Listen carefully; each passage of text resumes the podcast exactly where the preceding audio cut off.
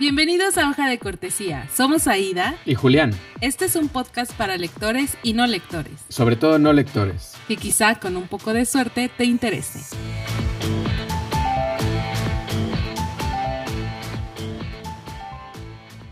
Hola otra vez, bienvenidos a Hoja de Cortesía. En este capítulo vamos a seguir con nuestro intento de reseña de Green Mile, que yo creo que va muy bien, va a ser nuestra primera reseña. Este, Green Mile o La Milla Verde o, si vieron la película, como les sugerimos en el capítulo pasado, Milagros Inesperados. En inglés se llamó también Green Mile. Em, pues a ver, ¿de qué veníamos, Aida? En esta evolución de creatividad a que, bueno, ya lo va a hacer el custodio, va a narrar la historia de John Coffey, que es eh, representa a este niño del que les platicamos, eh, caso real 1944, y em, se desatan de ahí una serie de premisas eh, que yo fui identificando al menos tres. se desatan de ahí, em, bueno, el hecho de que es un, está basado en un hecho real y algunos personajes. Entonces, de las premisas, yo creo que ahí hay las tres que yo ubiqué es una que decían que se sentirá recorrer este camino o esta milla sabiendo que vas a morir, ¿no? O sea, como que el libro reflexiona acerca de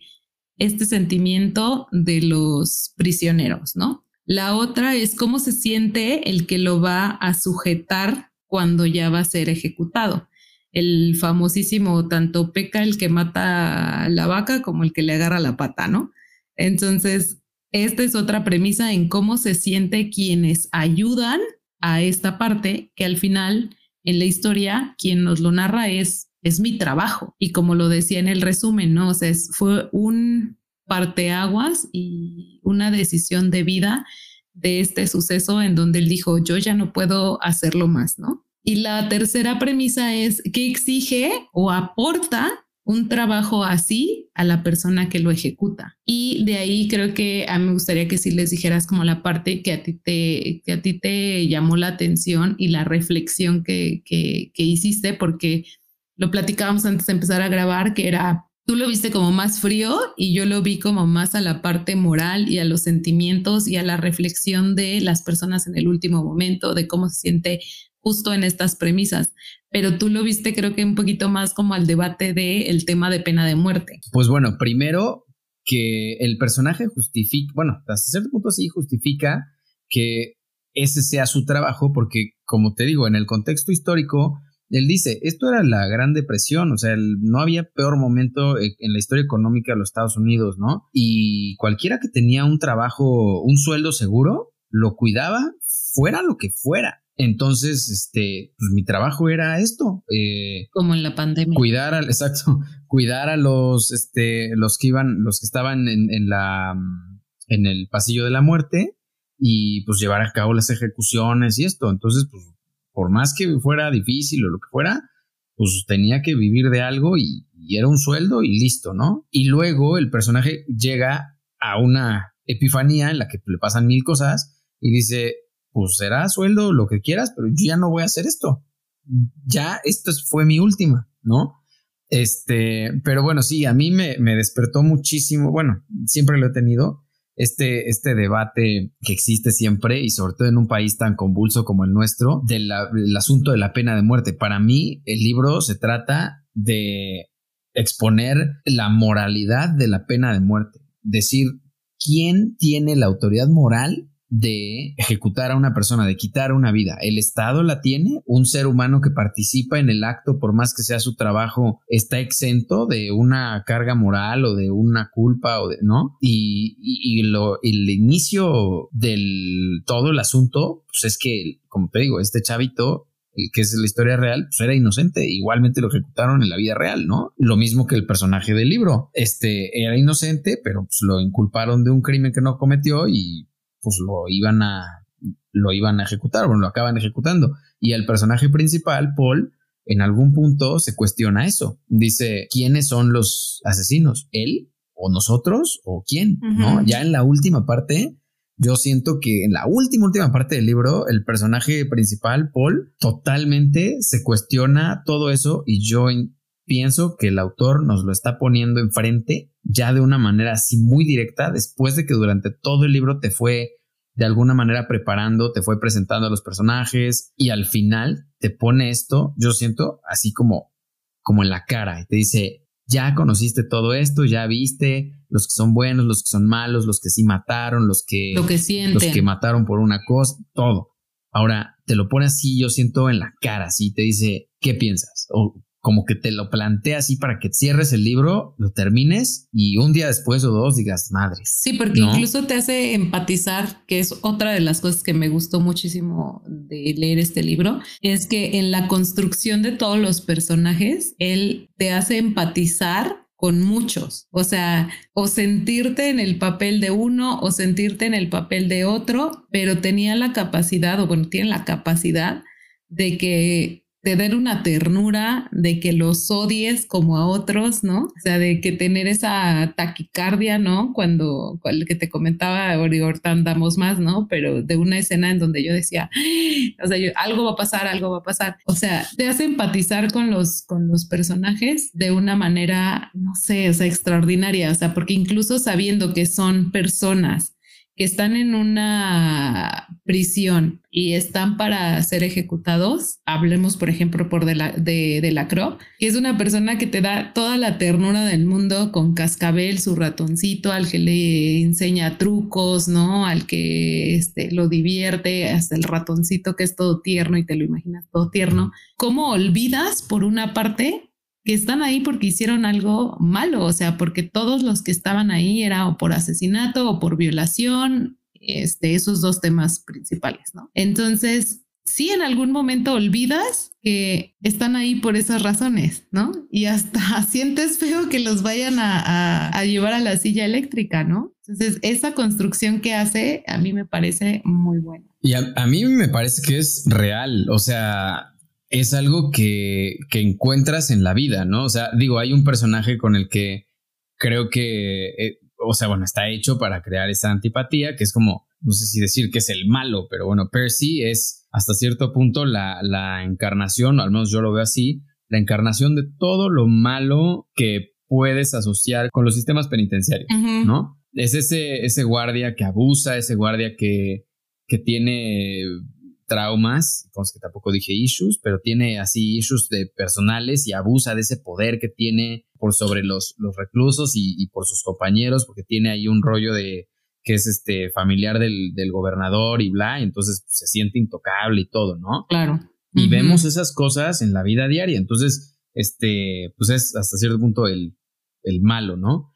Y este y, y, empatizas también con Paul que pues es, es, su trabajo y pues lo hace y pues es una buena persona y todo pero pues bueno su trabajo es amarrar gente a la silla eléctrica y, y ejecutarlos no y pues eso es lo que hay. Eso es eso es lo que hay que hacer no pero yo creo que esta onda de, de lo que dices de Delacroix que te que te da ternura y todo pues es que creo que ese es de los personajes que está mejor mejor construido porque sí, totalmente. te toma muchísimo tiempo el autor en decirte qué hizo quién es, de dónde viene. Creo que te cuenta qué hizo en su, en su vida anterior. Uh -huh. Este te habla de todo, de su acento, de, de, sus gustos, de todo. Entonces lo construye de tal forma y luego dice, ah, bueno, por cierto, mató a tantas personas y luego quemó a tantas y no sé qué. Pero, entonces, pero tú ya te cae bien porque ya es súper simpático y todo, ¿no? Y tú, entonces, pues sí, dices, ah, pues qué culero, ¿no? Pero por otro lado, Qué ternura. Pues ya, ya te, ya te construyó, ya. Es como si alguien, como si te presentan a alguien que es súper buena onda y todo, y te cae bien, y luego te dicen, oye, ese güey es un quién sabe qué, y tú dices, ah, caray. Ajá, sí, o sea, sí. mata gente. Oye, pero conmigo es bien buena onda. Ah, sí, porque a ti no te ha matado. pero, pero de qué es buena onda, es buena onda, ¿no? Como los de asesinos seriales, sí, claro, que estaban súper enamoradísimos las este, mujeres cuando hacían los juicios y no sé qué. Y tú dices, pero mató a tres mil mujeres y las mujeres iban al juicio porque estaba bien guapo y porque estaban enamoradas de él. Eso ya es una condición ah. psiquiátrica. Yo digo que las analicen, los, las y los analicen porque eso de casarse con Charles Manson cuando estaba, no, eso ya son, eso ya solo los gringos. No, no es cierto, ¿eh? No solo los gringos, porque aquí también ha pasado. Sí, también. Ha habido varios casos. Aquí el Diego Santoy Riverol, el, el, asesino de Cumbres, pues, se casó en la cárcel y todo. Sí, pero bueno, ajá, la idea es después, este, estos personajes a mí me gustan muchísimo. Eh, sí, es cierto, es súper elaborado y te da muchísima ternura y después dices, ah, espera, porque ya cuando estás en la silla eléctrica y todo, pues mira, Percy quería como al final, eh, en incluso en el libro dice como que era este sentimiento de, de venganza y de odio, ¿no? Dentro de los custodios. Y esa parte, o sea, él la representa, pero 100%, ¿no? Y él la verdad es que a mí, eh, bueno, tú me conoces, la gente que no me conoce pues no, no va a tener la idea, ¿no? Pero para mí, o sea, la cuestión de injusticia y del abuso es como, híjole, es un tema que sí me puede muchísimo, ¿no? Entonces, el hecho de ver cómo él se informó de cómo hacer y para qué servía la esponja y qué pasa si no se la pongo en ya al momento de, de la ejecución, ¿no? O sea, el investigar todo eso, porque en la película te pasa mm, como muy por encima, ¿no? Sí, son. O sea, como que le está explicando y como que le está explicando lo que pasa, ¿no? Lo que está sucediendo y mira, le das aquí uno y luego el segundo este interruptor y no sé qué. Pero en el libro te dice que este dude fue y preguntó. Sí, andaba de preguntón, andaba de preguntón. O sea, tenía un objetivo y entonces dices, ay, hijo de la... Que fíjate que tú no habías visto la película cuando leíste el libro. Y entonces cuando llega la escena de, de cuando es la ejecución, que es de la Croa, que es un personaje que ya todo el mundo está, o sea, te agrada el personaje, aunque sabes que pues cometió el gran error en su vida de, de asesinar y esos este, minutos que le cambian la vida para siempre, ¿no? Y lo vuelven un asesino para siempre. Pero siendo un ser humano que pues, podría haber ido navegando por ahí sin más problema, ¿no? Pero bueno, el caso es que este pasa algo terrible en su ejecución que no este no sale. Sí lo íbamos a decir porque hay. ¿Cómo? Sí lo vamos a decir porque hay spoilers. Claro, este el caso es que no le ponen. Yo tampoco sabía, pero supuestamente había que ponerle y tiene toda la lógica, ¿no? Este que había que ponerle al, al la persona que iba a ser ejecutada una esponjita mojada entre la parte que conduce la electricidad y el cuerpo para conducir bien esa electricidad hacia el cuerpo y que no nada más fuera el quemón. Pues claro, como cuando la gente se, electrocuta con un alambre de esos de electricidad, con un cable, pues quedas todo chamuscado, ¿no?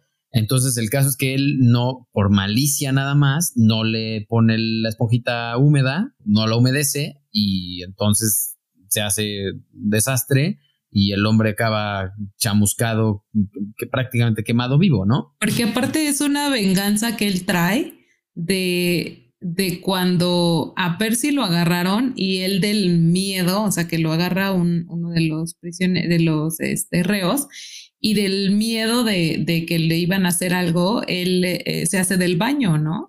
Y entonces de la croa se empieza a reír y entonces pues eso le genera a, Percy como más, o sea, como que le alimenta el odio, ¿no? Hacia, hacia él. Y luego aparte de que él como tenía su ratoncito y cuántas veces no intentó como matarlo y no podía y entonces al final dijo, ah, pues yo me voy a vengar de alguna manera, ¿no? O sea, como que ya era un odio enfocado, no sé si, no tanto como por la persona, sino por no sé, o sea, por malicia, ¿no? Al final, porque... Percy yo siento que representa, eh, es, un personaje que debe representar lo peor de la sociedad, de los custodios, del, del espíritu humano. O sea, es un güey resentido social, este, resentido en, todo en, en, todas formas, ¿no? Porque es resentido con sus compañeros, resentido con los reos, resentido hasta con su jefe, ¿no? Es de esas personas que, como yo te decía la otra vez, puedes encontrar tantos y tantos ejemplos en la vida diaria de alguien que le dan tantitito poder, pero tantito poder, y ya se sienten superiores en todo y casi casi vuelan. Se embriagan de poder. Sí, pero, pero, pero una cosita de poder de nada, o sea, literal. Y, desgraciadamente, yo, eso ya es una cosa política mía, pero son los que están en puestos de poder, que son policías, que son, híjole. Pero bueno, pues ni modo, en manos de, de muchos de ellos estamos. Este, el caso es que yo siento que, que este personaje de, de, de Delacroix y el ratoncito, que es la introducción, lo que el incidente que tú decías, que es la introducción a los dones de John Coffey, que es también, pues, el, el gran personaje de este libro, ¿no? John Coffey, que es la persona más tierna que pueda haber en él. sí, que es la persona más tierna del mundo, que no mata una mosca, que es, es todo bueno. Es gigante. pero no tiene pasado, ¿no? O sea, real es alguien que apareció así como del éter y este... y aparte él dice, ¿no? O sea, he ido caminando por todo el mundo y he visto la maldad y he visto esto y he visto el otro. O sea, en realidad, eso te lo cuentan ya hasta el final del libro, pero en ese final te están diciendo, pues tampoco sabes de dónde salió y nadie sabía. No, y su, su gran don es al mismo tiempo su maldición, ¿no? Porque él ve o sea, él tiene el don de regresar curar. cosas a la vida, de curar, de quitar las enfermedades y tal, eh, que es un don que tú y yo investigamos si Stephen King era creyente o no, pero sí en el mundo de que nos desenvolvemos judeocristiano, pues sí tiene dones así como que divinos, ¿no? Pero también es su, su perdición y por algo por lo que él también se siente o, él está cansado ya de, de ver todo esto y, y sí quiere despedirse del mundo porque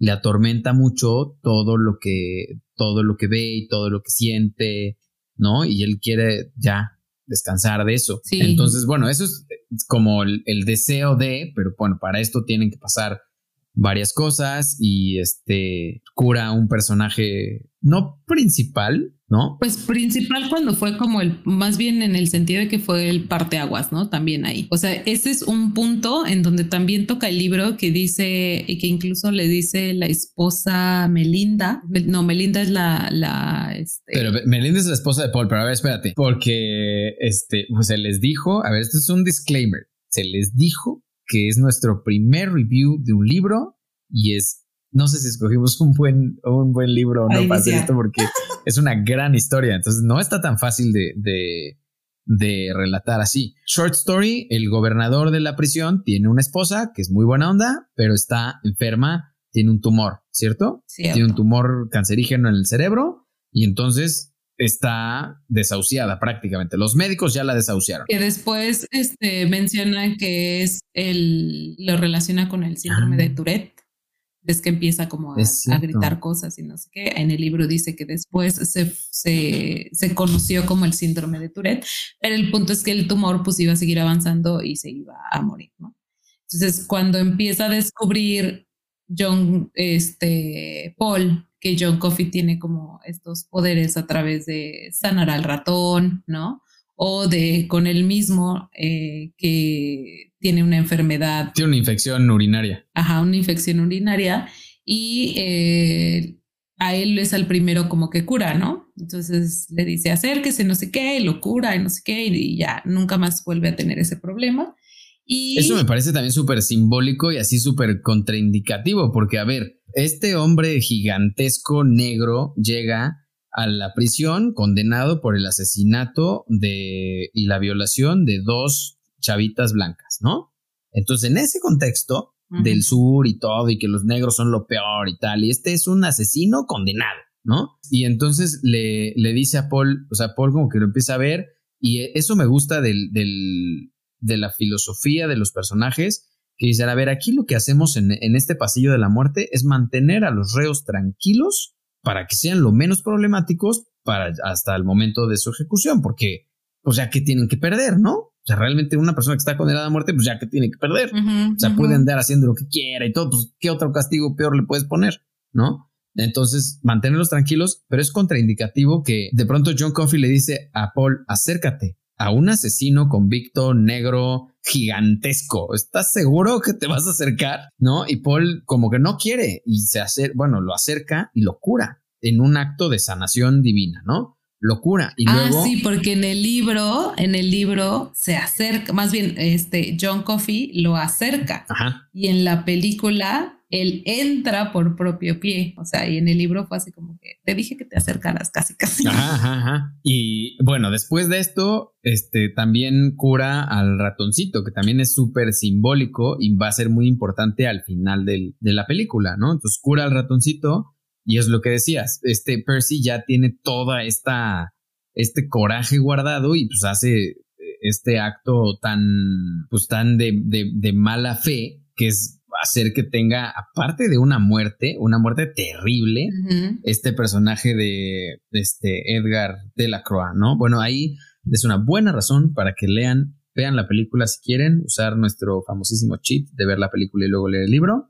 Pero este hay cosas diferentes en el libro, en el libro que en la película que valen mucho la pena. Este, y, y luego qué pasa. Entonces, lo cura, o sea, cura tanto al, a Paul cura a Cascabel cuando Percy se encuentra desprevenido a Cascabel y pues lo patea y entonces John Coffey lo, lo cura, ¿no? Eh, y ahí es como se va dando cuenta este Paul que dice, pues es que yo no veo como culpable a, John Coffey, ¿no? Mm, y entonces dice, el, la esposa del alcalde está con este tumor, tiene esta enfermedad y entonces Paul dice, pues hay que llevar a, John Coffey para que la cure, ¿no? O sea, ya me curó a mí, ya curó a Cascabel que estaba así ya casi por morir porque le decía, pásemelo antes de que, de que ya sea demasiado tarde, ¿no?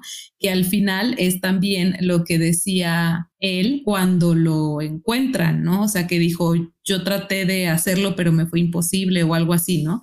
Y entonces yo lo quise evitar o algo así, comenta John Coffey, y todos pensaron que evitar era evitar asesinarlas, y era no, evitar que realmente se murieran y poder este, revivir a las gemelas. Entonces hace esto con Cascabel y eh, Paul dice, ¿sabes qué? Eh, hay que llevarlo con la esposa del alcalde. Y en el libro habla de que su esposa, la esposa de Paul, le dice, no es como que quieras un poco nivelar la balanza, que eso me llamó mucho la atención porque fue o sea, nivelar la balanza entre estás ejecutando y matando gente, que es esta parte de la moralidad, y también quieres ayudar por otro lado a una persona que sabes que puedes ayudar o sabes que alguien puede ayudar.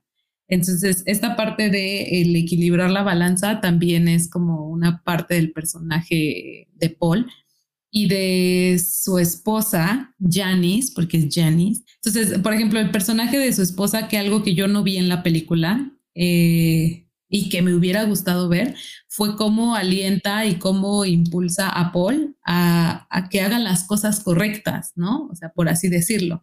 Entonces, como cuando ya vieron que pues él no es culpable porque ya está en evidencia porque pues John Coffey lo toca o, sí, le toca la mano y él puede ver, Paul puede ver qué fue lo que sucedió y quién fue el que mató y violó a las niñas. Pero entonces la esposa le dice, ¿y no van a hacer nada?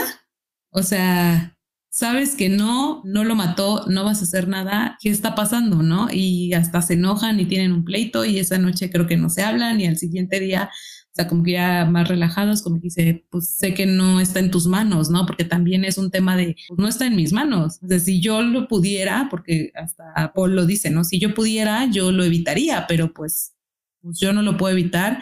Y luego el alcalde, pues tampoco asistió a la ejecución. Yo creo que por esta parte de un poco sentirse agradecido de que pues curó a su esposa, pero pues tampoco está en mis manos, ¿no? O sea, claro. Es como que toda esta serie de... Spoiler alert, John Coffey se muere al final. o sea, sí, para los que estaban pensando que si no lo ejecutaban y se salvaba milagrosamente, no. No. Sí lo ejecutaban al final. Pero, a ver, espérate. Fíjate que a mí eso me pareció este, otra razón para leer el libro. En la película, o sea, aplausos para el guionista, porque la neta sí está, está bien hecho el guion. Esta parte que decías de, de cuando le pone la esponja o no, o lo humedece o no y todo ese rollo, yo siento que está bien planteado en la película. O sea, sí está mucho más simple que en el libro, pero está bien planteado porque el actor es, sí hace como este, este gesto, sí te da a entender el momento en el que él se da cuenta de que puede hacer este acto tan malicioso de no mojar la esponja. Sí, sí te das cuenta cuando él tiene la idea, ¿me entiendes? Pero bueno, eh, eh, en la película, pero en el libro pues está así como bien, bien este, relatado cómo a él se le ocurre y anda preguntando y qué pasa y cómo funciona y la madre. Y pues ahí te das cuenta de toda la malicia que hay de hacer algo así para que el otro sufra, ¿no? Pero en el libro a mí me encantó cómo él llega a un momento de una epifanía en la que él se da cuenta de cómo puede estar súper seguro de que John Coffey es inocente. en la reflexión esta del incidente de las agujetas, que cuando, cuando atrapan a John Coffey tiene su bolsita con comida y tal, ¿no? Que lleva un pan o algo de, comida y se dan cuenta que está amarrada. Bueno, él, él se da cuenta que, que porque va, va, a investigar con el abogado, va a investigar al, los archivos de la policía donde lo atraparon, y etcétera, etcétera, sin que nadie se, se entere, él va y anda investigando. Y entonces se da cuenta que John Coffey le dijo, o, o él sabe, que John Coffey no se sabe amarrar las agujetas. Entonces, ¿cómo pudo haber amarrado el saquito con comida y tal, no? Y entonces, el momento en el que el personaje hace como que este descubrimiento y tiene por cierto que, John Coffey es inocente. Entonces, dice, tengo que hacer algo, ¿no? Y eso cambia, cambia todo y pues al final, pues ese descubrimiento o eso le da el, este, pues el curso al prácticamente al resto de su vida, ¿no? Porque él lo, él lo dice cuando está narrando toda esta historia, porque él empieza narrando esta historia al narrar todo en primera persona, eso fue lo que le cambió la existencia prácticamente, ¿no? Pero sabes qué, o sea, regresando un poquito a las premisas, eh, hay un personaje que es muy breve, creo yo, pero me gustó mucho que es este cacique, que está ahí porque eh, mató a una persona estando borracho. Y entonces como que en la evolución de estas ideas, pues ya sabes que Cacique pues mató a esta persona, estuvo borracho y en la reflexión que yo fui haciendo de pues ir marcando así de esto, habla de la premisa tal, esto habla de la premisa tal, esto es de la personalidad de Cacique. Al final cuando él va a ser ejecutado, habla con Paul y le pregunta que si no cree que cuando uno se muere y se arrepiente, puede ir al lugar en donde fue feliz. Y eso, ¿sabes qué me recordó la película de Más allá de los sueños? En donde los personajes pues se van, eh, primero reencarnan, o bueno, van al cielo porque todavía no reencarnan, van al cielo o a donde vayas después de la, de la muerte y toman la forma de una persona a la que respetaron mucho o admiraron mucho. Y llega a un lugar, este, en la película de Más allá de los sueños, Robbie Williams llega a una pintura que hizo su esposa entonces es como, o sea, como que este personaje que dice, ¿no crees que es probable que el cielo sea así? O sea, que tú llegues al lugar en donde fuiste más feliz y vivas ahí por siempre. Me recordó esta película y aparte en la premisa en que, pues, ¿qué es lo que siente el prisionero o el preso cuando va hacia allá? Es como, pues al final te está diciendo, yo lo maté estando borracho y pues sí, me arrepiento, ¿no? O sea, me arrepiento de haberlo hecho, pues, sobre todo porque no estaba consciente, ¿no? Entonces, eso está padre. Creo que hay muchas reflexiones sobre eso. Hay muchas reflexiones tanto de, de personajes que pues les vale, ¿no? Entonces, hay como, como reflexiones tanto de los personajes a los que les vale y es como que no, yo ni me arrepiento, yo no sé qué. Hay otros personajes en los que dice, no, pues yo sí me arrepiento y quiero este, morir como la mujer libre que fui en algún momento y entonces hacen determinadas situaciones, ¿no? Y su última voluntad es morir con el nombre de la mujer cuando fue libre. Hay otros que pues les vale, hay otros que rezan, ¿no? O sea, después de, de, tal vez no tener un perfil como muy católico, cristiano o tan de fe, llegan como a este punto de rezar, ¿no? Y la parte de los custodios como Paul, o sea, él creo que representa, no sé si haya sido así a propósito, pero siento que es mucho las ideas que tiene Stephen King. O sea, porque él es pues cristiano, ¿no? Y hace muchas referencias a sentirse pequeño, o sea, que así como los custodios, no, perdón, los reos, eh, se sienten pequeños al ir a la ejecución, él dice, ¿no? Así también mm, nos vamos a sentir nosotros cuando Dios, ¿no? Etcétera, etcétera. Entonces, hace como mucho estas reflexiones y también que él se sentía que más que carceleros, dice, éramos psiquiatras, ¿no? Porque al final, pues escuchabas, y lo que hablábamos en un principio de que empatizabas con los personajes, es lo que él dice, o sea, lo que eh, este Paul dice. Yo era un psiquiatra y los conocías, pues conocías la esencia, no conocías tanto como pues, la razón si la sabes de, de por qué estaba ahí. No que hayas hecho algo malo quiere decir que eres una persona mala, o sea, como que un hecho no te define, creo yo, en algunas ocasiones. Bueno, queremos concluir con siempre que hagamos un, review de un libro o inclusive cada episodio, a mí me gustaría concluir con una frase, porque siempre este, hay frases que nos, que nos quedan de un libro, bueno, algunos no, pero la mayoría sí puedes subrayar una frase, algunas te quedan para toda la vida, algunas pues nada más así unos días y ya se te olvidó, pero algunas, al menos yo las considero de tanta relevancia que las escribo en mi libreta algunas se, han vuelto hasta banderas, estandartes y conste que no dije motto, my motto in life son varias que, he leído, ¿eh? Pero bueno, ¿cuál es tu frase así con la que te quedas de este libro que dices, no, ma? Mi frase es, que es algo con lo que concuerdo mucho, es lo que le dice Paul a Cacique cuando lo van a ejecutar. Y le dice, lo que la gente recordará de ti es cómo te marchaste. Entonces, esa frase me gustó mucho y esa frase creo que me gustó porque por alguna extraña razón como que en mi vida siempre creo que lo importante es dejar huella en las personas. Entonces, de una u otra forma, pero dejar esa huella y aportar algo a la vida de las personas. Entonces, lo que la gente recordará de ti es cómo te marchaste, es pues, el recuerdo que hayas dejado, ¿no? Esa es una frase que a mí me gustó mucho y que sí me gustaría dejar aquí. ¿Cuál fue la tuya? Está padre, la verdad es que no, hasta ahorita que me estás diciendo así, y la voy a buscar y la voy a escribir porque sí, la verdad es que sí, sí, sí está muy padre. Yo puedo pensar en, en varias personas que he visto irse o de alguna forma eh, metafórica o no. Este, y sí, la verdad es que sí, te acuerdas para siempre y, te toca mucho la vida. Este, para mí, pues está en White Sican porque no la subrayé en español. Porque Julián. Pero bueno, ahí les va. We had once again succeeded in destroying what we could not create.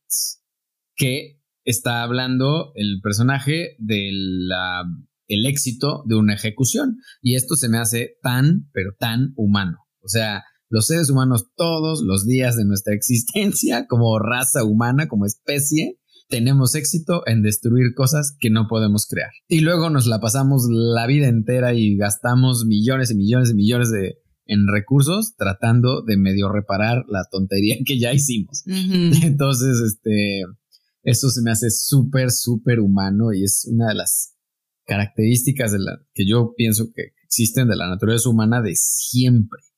Los seres humanos hacemos eso. Destruimos cosas que no podemos crear. ¿Por qué las destruimos? Pero bueno, pues así somos. Pues sí. Ok. Muy bien, pues creo que en el siguiente capítulo vamos a hablar de qué vamos a hablar en el siguiente capítulo. Vamos a hablar de cómo empezar a leer unos tips para empezar a leer para la gente que, le interesa eh, adentrarse en el hábito de la lectura y a veces dicen, este, como que intento leer y pues como que no, este libro no me gustó. Entonces, bueno, pues todo, todo tiene una forma de, de empezar. Y fíjate que este libro me pareció muy bueno para Tal vez para empezar, porque puedes establecer un ritmo muy fácil. No, no vas a correr, puedes fijarte por ejemplo, la meta de terminar una entrega a la semana y no te preocupes por lo demás. Y no se ve tan, no intimida el libro, porque si lo vas abordando por entregas, no ves un libro así gigantesco, que es lo que muchas veces a la gente le intimida. Entonces, este, leerlo por entregas, la verdad es que una entrega por semana en un ritmo así super light, fácilmente lo lees y cuando ves, ya pasaron ocho o nueve semanas, ya terminaste el libro y entonces ya vas a empezar con el otro y ya te vas a dar cuenta que pudiste leer un libro que, que a primera instancia pues sí se veía más difícil. Entonces me pareció un, un y me parece un buen tip para que escuchen el siguiente capítulo. Exacto. Entonces, pues de esto vamos a hablar en el próximo capítulo. Gracias por escucharnos, gracias por estar aquí. Nos vemos la próxima semana en Hoja de Cortesía. Yo no había eh, conocido de Stephen King y resulta pues que sí es como cristiano. Digo que yo no sabía, pero por su lugar de residencia me imaginé, porque pues sí es este territorio así pues de gente hasta cierto punto conservadora. De Puebla. de, de Puebla, es que...